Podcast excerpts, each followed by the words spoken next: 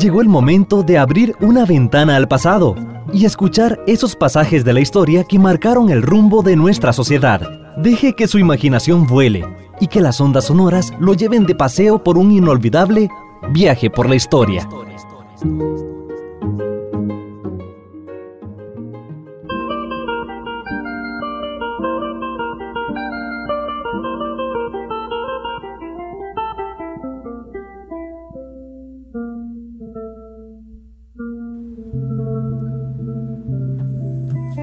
Partir de 1890, entonces se desarrollan los partidos políticos en Costa Rica, surgen los partidos políticos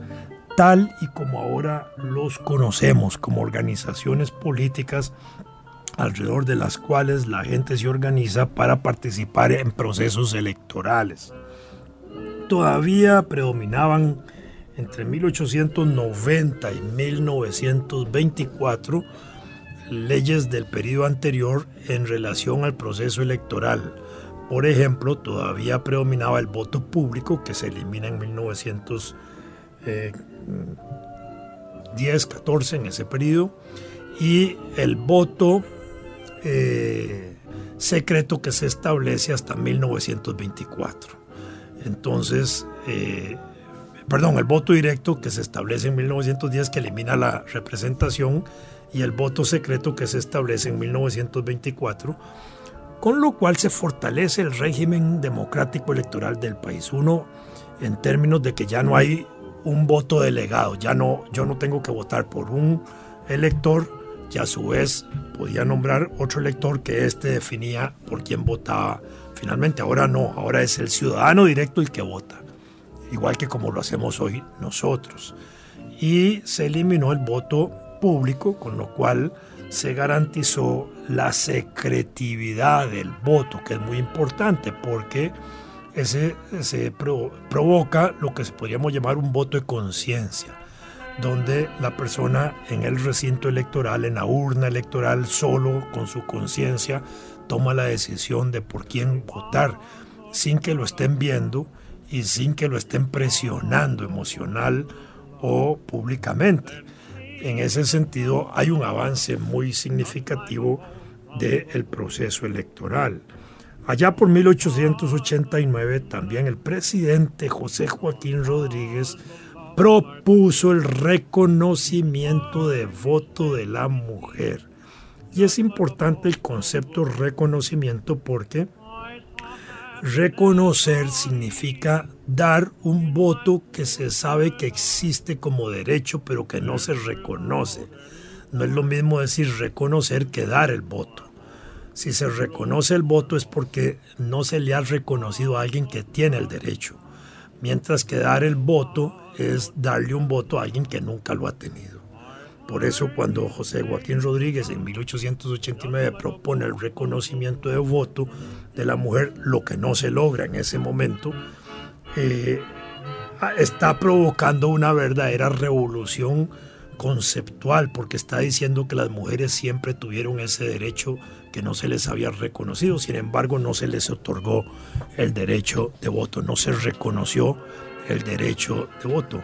Y no se reconoció porque la sociedad costarricense era sumamente machista en ese momento todavía y predominaron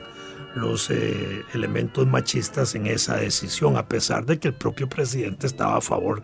de dicho reconocimiento, pero abrió la puerta para que a partir de 1890 empezaran a surgir en Costa Rica movimientos poco a poco de mujeres y mujeres que poco a poco empezaban a plantear el derecho de la participación directa de ellas en el escenario político electoral, lo que va a fortalecerse justamente en la década del 10 y en la década del 20 con mujeres como Ángela Cuña Brown y Carmen Lira posteriormente como líderes de estas mujeres que inician estos procesos de reconocimiento de voto. En el caso de Ángela Acuña porque inicia la, Liga Feminista y la, y la organización orientada a la lucha por el voto, en paralelo con los movimientos feministas electorales que habían en escala internacional en Inglaterra, en Estados Unidos, en Europa. Y en la década del 20 con Carmen Lira, que también incorporada a la lucha política y social, plantea la eh, participación de la mujer en el escenario político electoral, solo que en dos dimensiones distintas.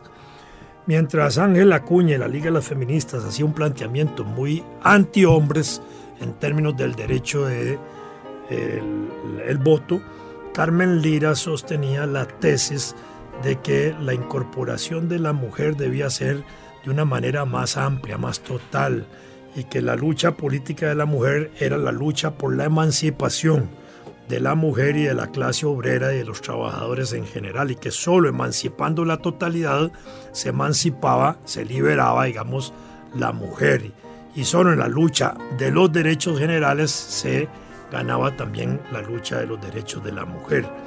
Esa fue una discusión que se dio a finales de la década del 20, pero finalmente lo importante es que ya habían los movimientos de mujeres orientados a la obtención del voto.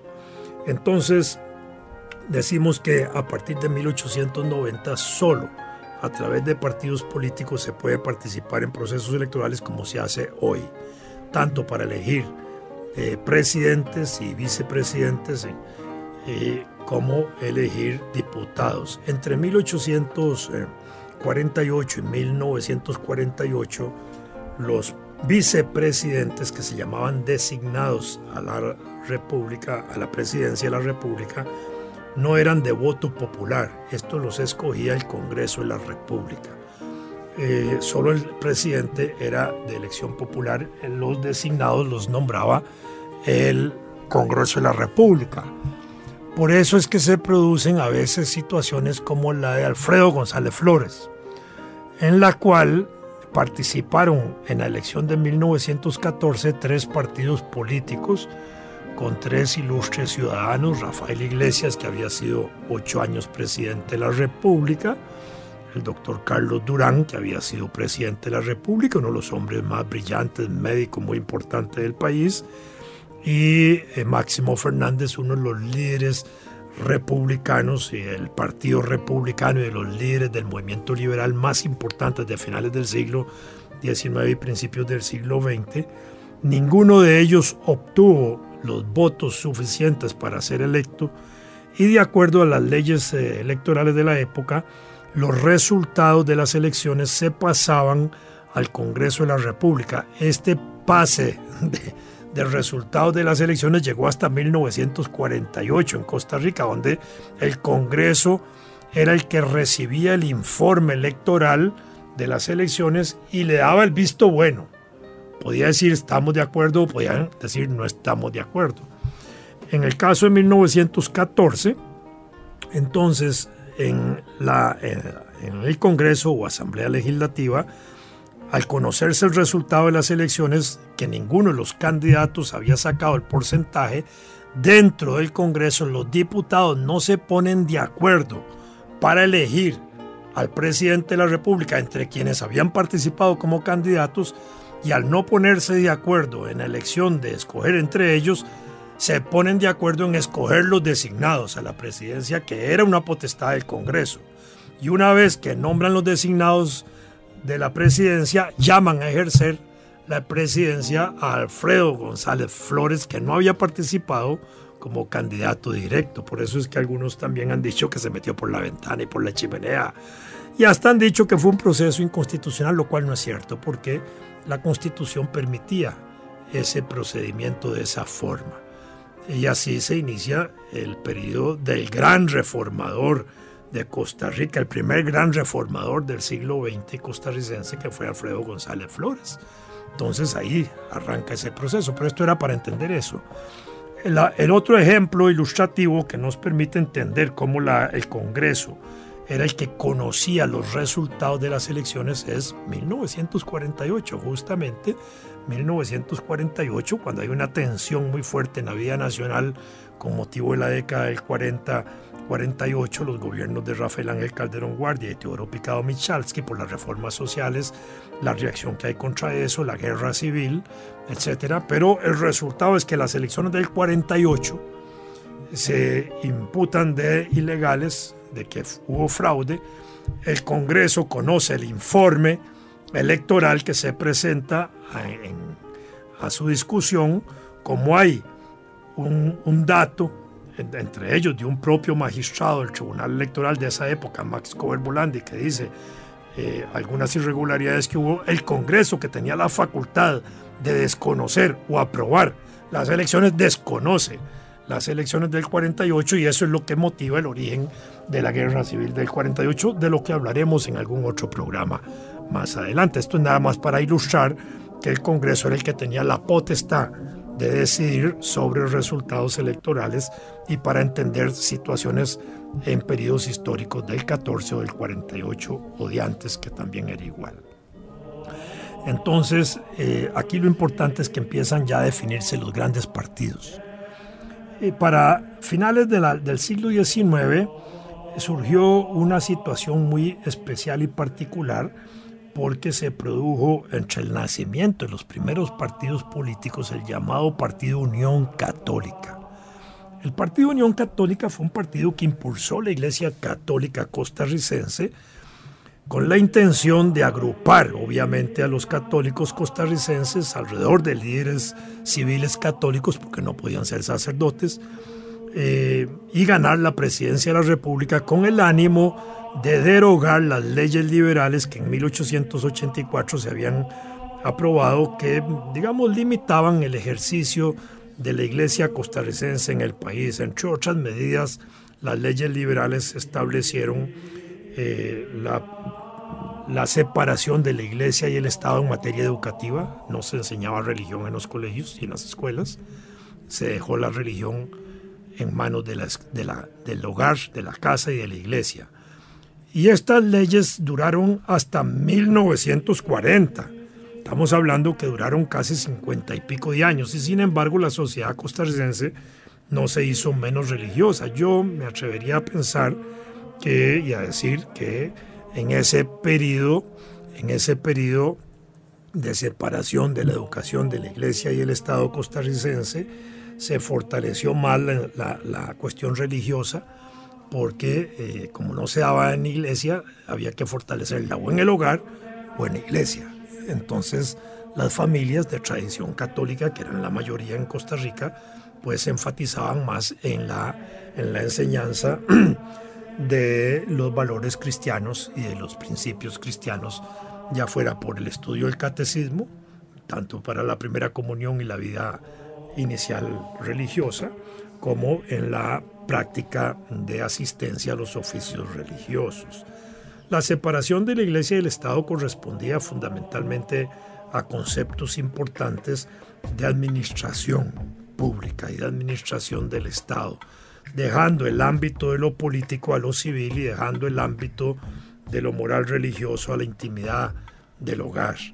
Eh, de manera que no se gobernara con valores eh, de influencia religiosa, sino por valores de carácter civil. Pero esta era una discusión que venía desde el año 1500. Ya mm, Maquiavelo había señalado en El Príncipe, su famoso libro, eh, esa separación.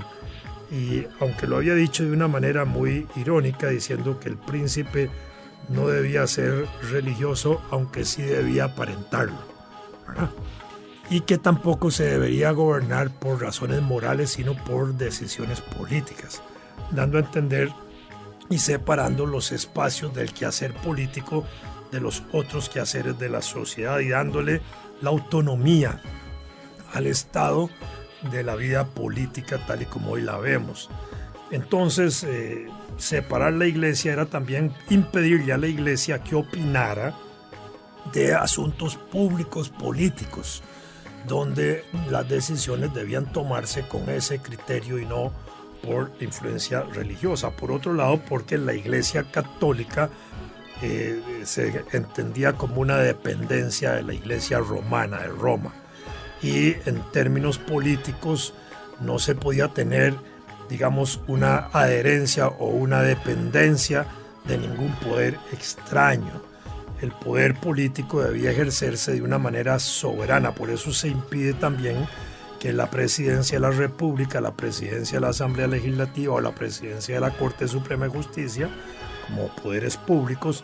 los tenga un sacerdote, porque un sacerdote le debe obediencia a su obispo y el obispo al cardenal y el cardenal al papa. Y en ese sentido el presidente de la Corte, el presidente de la Asamblea Legislativa y el presidente de la República no pueden estar sometidos a nadie,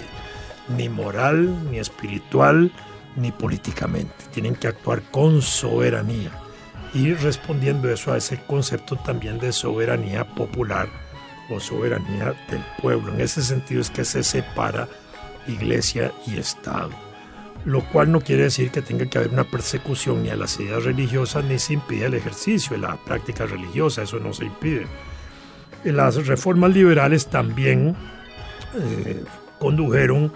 a la nacionalización de los cementerios o la secularización de los cementerios que hasta esa época eran administrados por la Iglesia Católica. Pero por esas mismas razones de administración de la Iglesia Católica no se permitía el entierro en los cementerios de personas que se suicidaban, que morían en duelos o mm, de otras religiones. Y a esa época, la segunda mitad del siglo XIX, empiezan a llegar procesos migrantes muy importantes a Costa Rica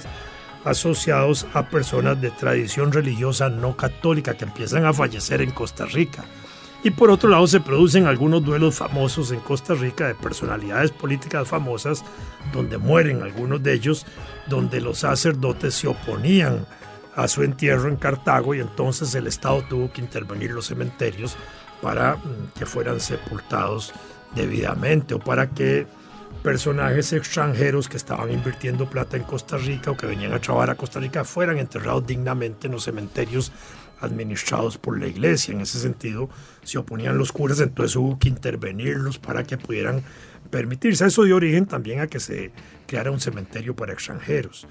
Entonces, medidas de esa naturaleza se dieron. La otra fue otras medidas de ese periodo liberal anticlerical, no antirreligioso, fue la prohibición de cobrar diezmos y primicias, que eran impuestos de privilegio de la iglesia. Se prohibió algo muy curioso, que los sacerdotes y las monjas de la época anduvieran en sotana públicamente, no solo en la iglesia y en los actos públicos religiosos, no podían andar en la calle, digámoslo así. Eh, después se prohibió los festejos de carácter religioso, eh, de carácter que fueran públicos fuera de la iglesia, haciendo excepción de los días de los santos de las comunidades y los días de jueves y viernes santos y que fueran actos casi restringidos a darle vuelta a la iglesia, ya una comunidad muy pequeña, no podían andar ahí por todo lado. Eh, en ese sentido, hubo restricciones de mm, actos litúrgicos de esa naturaleza. Por eso es que se crea el Partido Unión Católica en, hacia 1890, para ese periodo, adquiere cierta importancia y fuerza, porque hay los púlpitos ayudaban a crearle feligresía favorable desde el punto de vista político. Y en 1898 el gobierno Rafael Iglesias Castro toma una medida radical política muy importante que prohíbe eh, el ejercicio político aduciendo sentimientos religiosos y prohíbe la participación y existencia de partidos políticos que aduzcan eh, por sus planteamientos también sentimientos religiosos y que muevan a la a los votantes por ese tipo de sentimientos, por lo cual proscriben al Partido Unión Católica y lo sacan del ejercicio político, obligando a que se fortalezca más ese sentido civilista eh, costarricense no clerical. Y desde esa época hasta años muy recientes, los partidos bajo denominación religiosa no podían participar en en procesos electorales. De hecho, empiezan a participar en la segunda mitad y más en la segunda mitad, en el último tercio del siglo XX, algunos partidos que se eh, autodenominan con algún adjetivo cristiano, pero que hasta ese momento no habían podido participar de esa manera. Esto a pesar de que por allá por 1958 se funda el Partido Demócrata Cristiano respondiendo a una política internacional de partidos de esa naturaleza y, tiene alguna participación poco significativa en términos electorales, pero que termina subsumiéndose dentro del Partido Unidad, que da origen al gobierno Rodrigo Carazo y después a la Unidad Social Cristiana, donde ya se incorpora ese concepto del nuevo de cristiano dentro de una denominación partidaria, al mismo tiempo que aparecen otros movimientos político-electorales de tradición evangélica donde se aducen eh, de carácter cristiano, como hay ahora, pero durante muchos años eso no se podía usar en Costa Rica. Entonces, esta estructura de partidos políticos empieza a desarrollarse en el siglo XX, prácticamente después de 1889-90. Surgen partidos históricos para la primera mitad del siglo XX, el Partido Republicano, que era el partido donde se agrupaban los liberales.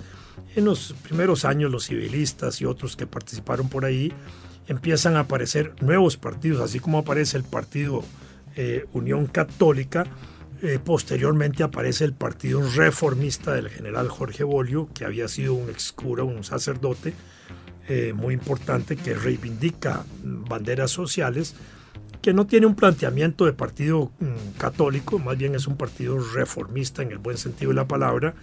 Él, por su naturaleza, obviamente cristiano católico, pero no, no era el sacerdote en lucha política, sino que era más bien el líder político de causas reformistas y de reconocido líder popular que era el, general Bolio. Y aparece también el partido, eh, las fuerzas de izquierda que empiezan a aparecer desde finales del siglo XIX, en el Partido de Obreros y Artesanos en 1886, en el Partido Independiente Demócrata en 1893 y en los partidos obreros de San José, eh, de Grecia y Limón en 1910 eh, y 14, después el Partido Socialista en 1919 y luego el Partido Comunista en 1931 que dan origen a esas corrientes socialistas comunistas de Costa Rica. Y así empiezan a desarrollarse esos movimientos junto con esa tradición liberal del liberalismo político, donde ahí habían conservadores, como hemos explicado en un programa anterior, y mm, de una tradición cristiana que se mantenía ahí en el, en el, subterráneo político electoral del país,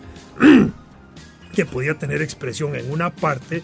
en el Partido Reformista de Bolio, así como en los partidos liberales, en la parte de los conservadores de los partidos liberales, que se iban desarrollando hasta que en 1940, con el ascenso a la presidencia de Calderón Guardia, y por motivos de política interna, que también hay alianzas políticas muy importantes de gobierno con la iglesia, desde la época del gobierno León Cortés, donde se llega a hacer un acuerdo político para derogar, para eliminar las leyes liberales del 84 en que la iglesia le da apoyo al gobierno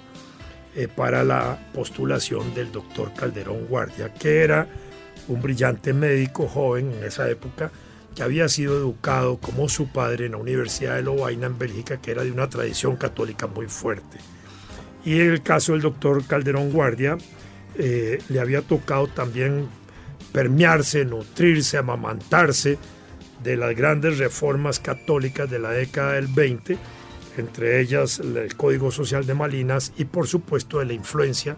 de la encíclica Rerum Novarum en Europa y en el mundo, que también había repercutido aquí en Costa Rica con el obispo Til, con el Partido Unión Católica en cierta forma, con el Partido Reformista también, y con otros movimientos de carácter eclesiástico católicos que se desarrollan en el país, que no eran de tipo partidario, pero que empezaron a desarrollarse en esos años.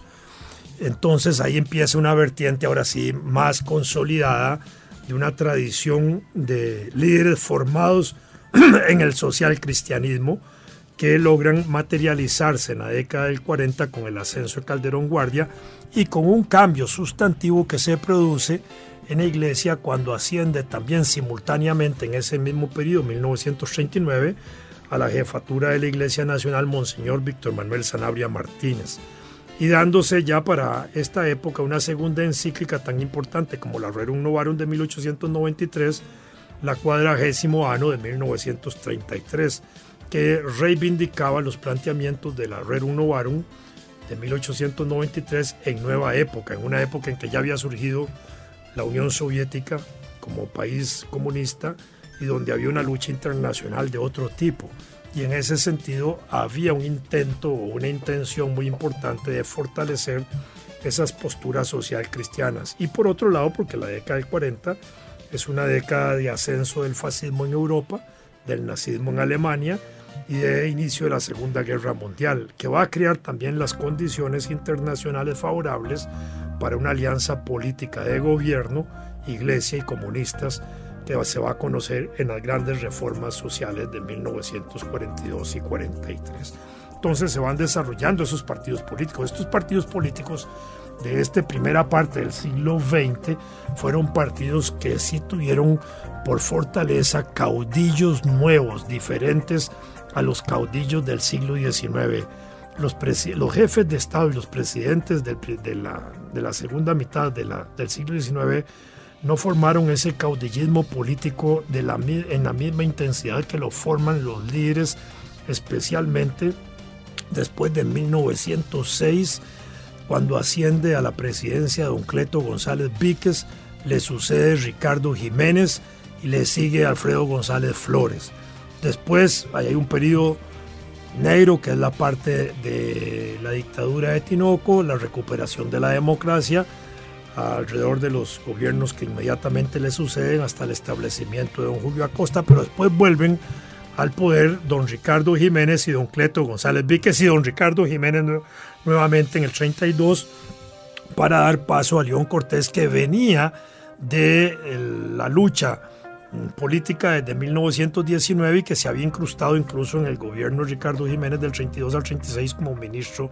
de fomento de obras públicas, de manera que eran líderes políticos que venían formándose. Entonces esta primera mitad del siglo XX va a producir grandes caudillos, líderes políticos que son Cleto González Víquez, Ricardo Jiménez como los más importantes. Obviamente sobresale sobre ellos también eh, Alfredo González Flores por las reformas que impulsa su breve gobierno de tres años. Eh, don Julio Acosta, que se reconoce como el hombre que mm, termina, digamos, restituyendo la democracia en el país, pero que le entrega de nuevo a Ricardo Jiménez en el 24 el gobierno y Ricardo lo vuelve a recuperar en el 32, de manera que en esos años gobierna 12 años don, don, Ricardo y 8 don Cleto, en un periodo muy corto de tiempo. Y se convirtieron en los grandes líderes políticos y los grandes pensadores políticos y los grandes conductores políticos, el ricardismo, el jimenismo, el Cleto, eh, la gente seguidora de don Cleto, etc. Fueron los grandes líderes. Aparte de estos, todavía en los principios del siglo XX, Máximo Fernández, obviamente Alfredo González Flores, aunque lo opaca mucho el golpe de Estado y esa situación, y después en el periodo mm, del 36 al 40 con fuerza eh, se levanta León Cortés y el cortesismo como una corriente política. Entonces hubo corrientes políticas que fueron correspondientes al seguimiento que se le hacía a estos grandes líderes políticos, el ricardismo o el jimenismo por Ricardo Jiménez, el, el gonzalismo o el cletismo por Don Cleto, el cortesismo por León Cortés. Y ahí se inicia esa, esa, formación de corrientes políticas nuevas del siglo XX que correspondieron a la identificación con grandes caudillos que movilizaban ahora sí poblaciones alrededor suyo para ir a la votación directa porque era la población directa la que votaba, los electores directos. Y como no había una prensa como la que hay ahora, ni, ni televisión, ni radio como la que hay ahora, ni medios de comunicación digitales como los que tenemos ahora, entonces para las grandes campañas políticas tenían que hacerse movilizaciones de personas. Entonces se procuraba mover pueblos enteros y las movilizaciones de gente se hacía a caballo, eh, cabalgatas, cuando un candidato iba a un pueblo, pues lo recibían en cabalgatas. Eh, los partidarios, eh, cuando se hacían las concentraciones se movían con caballos y con gente caminando, etc. Y cuando se hacían grandes concentraciones se movilizaba gente a esas grandes concentraciones y a veces se movilizaba la gente eh, colocada por las poblaciones que se movilizaban. Entonces, por poner un ejemplo, venía la gente de Escazú, después la de Santana, la de Puriscal, la de San José, la de Tibás, etc. Se colocaba toda en fila y esa colocación de personas permitía también a los contrarios ver más o menos cuánta gente se movilizaba a esas comunidades para tratar de movilizar de esas mismas comunidades más gente y hacer también un opaque, un opacar, digamos, a la manifestación contraria de esa manera. Por eso se impuso ese tipo de campañas electorales de grandes movilizaciones populares alrededor de sus líderes políticos de los partidos que propiciaban las candidaturas presidenciales. Y ese tipo de situaciones se mantuvo hasta finales del siglo XX, prácticamente hasta los años 80 se produjeron las grandes concentraciones populares con un criterio similar al periodo que se habían hecho en la primera mitad del siglo XX de demostrar por esa fuerza numérica la fuerza del partido para imponer, digamos, una imagen de triunfo para el día de las elecciones. Hoy eso se ha ido transformando y ya es por la televisión, ya la concentración esa final ya no tiene la importancia que tenía en el periodo anterior porque hoy se mueven las concentraciones de las encuestas y de las opiniones digitales y otro, otro tipo de encuentros y ya no se mueve tanto por ese simbolismo de la gran marcha o la gran concentración, que todavía puede ser que tenga algún predominio en algunas localidades en el interior del país, pero ya no en la capital como se hacía antes. Entonces los partidos políticos en el, segunda, en el, siglo XX dan origen a esos caudillismos que empiezan a identificarse ahora sí con el nombre de los grandes líderes. En la segunda mitad del siglo XX eso tiene todavía más fuerza porque son tres líderes importantes los que van a liderar las principales fuerzas sociales del país. Figueres por don José Figueres Ferrer y el figuerismo que le da origen. Eh, calderonismo por Rafael Ángel Calderón Guardia, que es el que le da origen. Y morismo por Manuel Mora, jefe de los comunistas, que le da origen a ese concepto morista. Estas son como las grandes marcas políticas de la segunda mitad del siglo XX. Hubo otras marquitas pequeñas que fueron de ocasión, de momento, que fueron aquellas marcas que se dieron solo para la campaña electoral, para una campaña electoral concreta donde habían candidatos concretos, entonces era el, nombre del candidato para esa campaña y nada más, pero predominaban sobre ellos siempre esos otros mantos de liderazgo político reconocido de carácter nacional de grandes dirigentes políticos. Eh, si uno lo quisiera continuar a nuestros días, algunas de sus marcas claves hoy lo que tienen son franquicias políticas.